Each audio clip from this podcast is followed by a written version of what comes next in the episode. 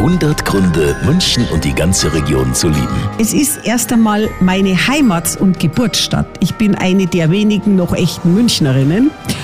Und ich liebe München, weil es ist, es ist zwar ein bisschen international, aber man geht im Biergarten, hockt sich hin und hat dann einfach gleich ein Gespräch mit anderen Leuten, egal mit wem, ob es jetzt Fremde sind oder ob es Münchner sind.